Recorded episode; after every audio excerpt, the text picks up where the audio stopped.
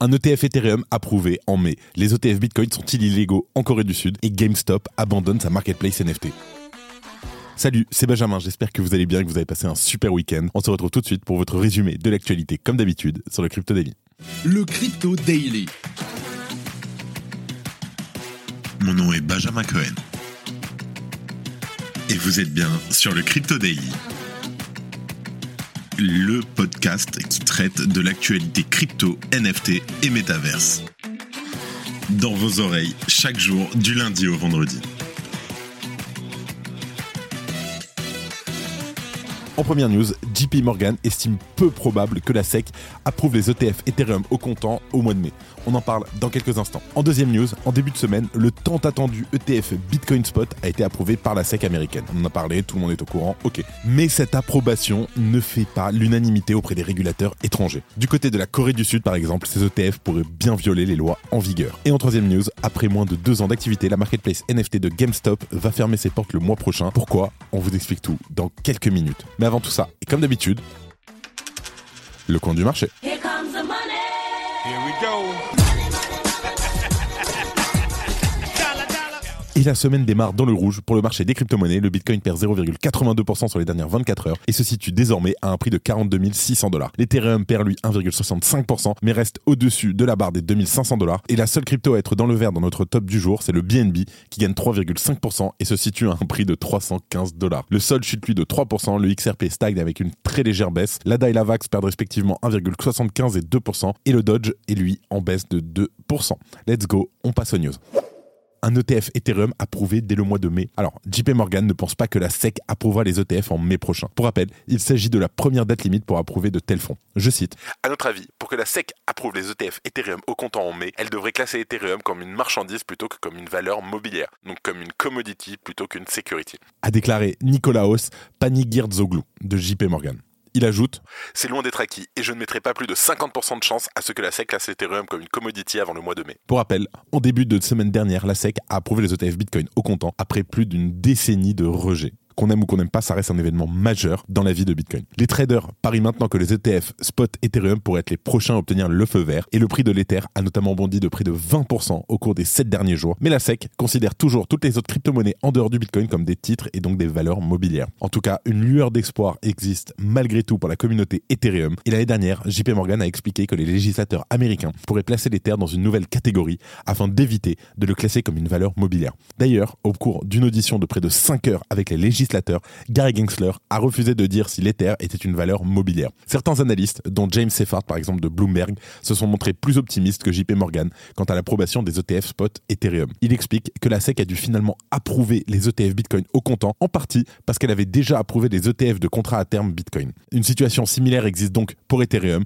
puisqu'un tribunal fédéral a statué que la SEC devait revoir son rejet de la tentative de Grayscale de convertir le Grayscale Bitcoin Trust en un ETF. Pour rappel, plusieurs sociétés dont BlackRock et Fidelity ont récemment déposé des demandes d'ETF ETH au comptant.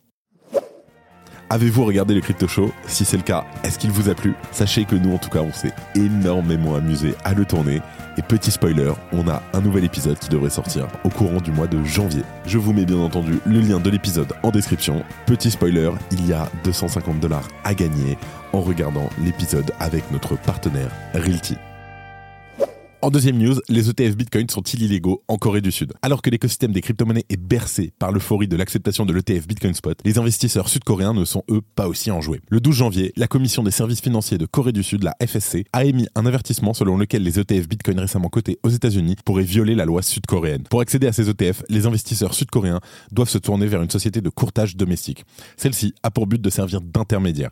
Mais la FSC pointe du doigt une pratique qui pourrait aller à l'encontre de la position actuelle du gouvernement sur les actifs virtuels ainsi que de la loi sur les marchés de capitaux.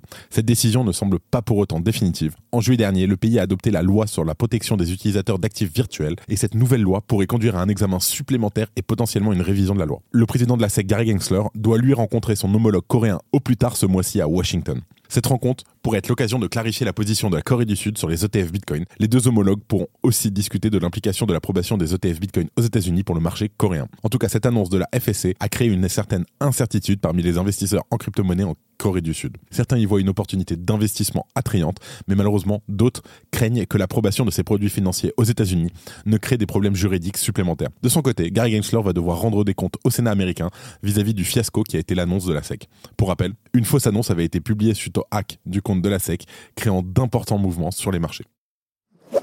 Si tu aimes le daily, une note et un commentaire nous aident énormément. Aussi, si tu ne veux rien rater de l'actualité, abonne-toi. Et en dernière news, GameStop abandonne sa marketplace NFT. Alors, si 2023 a vu une stabilisation des cours des crypto-monnaies suivie d'un nouveau départ à la hausse, il n'en a pas été de même pour toutes les classes d'actifs de l'écosystème Web3. Les NFT ont largement été boudés par le grand public, entraînant des licenciements et des fermetures de plateformes tout au long de l'année. Et c'est au tour de GameStop de faire une annonce similaire en informant de la fermeture prochaine de sa marketplace NFT. Alors, cette annonce a été discrète, l'entreprise n'ayant pas fait de communiqué, si ce n'est une simple note d'information dans le bandeau du site web de sa marketplace. La raison L'incertitude réglementaire. Je cite. GameStop a décidé de mettre fin à notre marché NFT en raison de l'incertitude réglementaire persistante de l'espace crypto. À compter du 2 février 2024, les clients ne pourront plus acheter, vendre ou créer des NFT. La société précise que les NFT des utilisateurs sont sur la blockchain et resteront accessibles et vendables via d'autres plateformes. Alors, pour rappel, la plateforme avait été dévoilée il y a maintenant deux ans avec l'ouverture d'une bêta en juillet 2022 et le lancement officiel en novembre suivant. Cette annonce signe donc la fin des NFT chez GameStop. Après, il faut aussi dire que la plateforme spécialisée sur Immutable X ne s'est pas particulièrement démarquée face à la concurrence. On note aussi que le compte X de la marketplace n'a rien publié depuis le 18 septembre dernier. Au mois d'août, l'entreprise avait déjà arrêté ses services de wallet crypto, justifiant là aussi cette décision avec l'incertitude réglementaire. Et il y a un peu plus d'un an, le groupe, qui accusait alors des pertes trimestrielles de 95 millions de dollars, avait aussi mis fin à son exposition aux crypto-monnaies. En tout cas, le titre en bourse de GameStop accuse une baisse quasi constante depuis près de 3 ans maintenant. Et la question qui se pose est la suivante. Est-ce que ces expériences infructueuses sonnent le glas du Web3 au sein de l'entreprise? Et avant de terminer, comme d'habitude, les actualités en bref avec notre partenaire Swissborg. Genesis règle une amende de 8 millions de dollars. Alors Genesis a conclu un accord avec le département des services financiers de New York, incluant la renonciation à sa bit licence, l'arrêt de ses opérations à New York et le paiement d'une amende de 8 millions de dollars. Coinbase va accélérer le développement des cryptos en Afrique. Coinbase et Yellowcard collaborent pour favoriser le développement et l'adoption des cryptos en Afrique. Cette association vise à rendre l'accès aux cryptos plus facile et pratique pour les utilisateurs africains le stablecoin de PayPal gagne en popularité. Alors le stablecoin PYUSD de PayPal, lancé en août en partenariat avec la société de garde Paxos, a connu une croissance significative avec une capitalisation dépassant maintenant les 290 millions de dollars. Attention, des créateurs francophones ciblés par des hacks sur X. Ce week-end, on a vu Asher et Nicolas Chéron et il y a quelques jours Adélamide Bacta qui ont subi une attaque de phishing sur leur compte Twitter.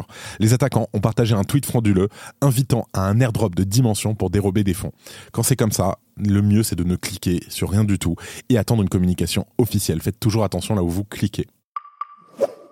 C'est la fin de ce résumé de l'actualité du jour sur le Crypto Daily. Évidemment, pensez à vous abonner pour ne pas rater le suivant, quelle que soit d'ailleurs l'application que vous utilisez pour m'écouter. Rendez-vous aussi sur Twitter et LinkedIn pour d'autres contenus d'actualité exclusifs. Je crois que j'ai tout dit, faites attention à vous, et moi je vous dis à demain.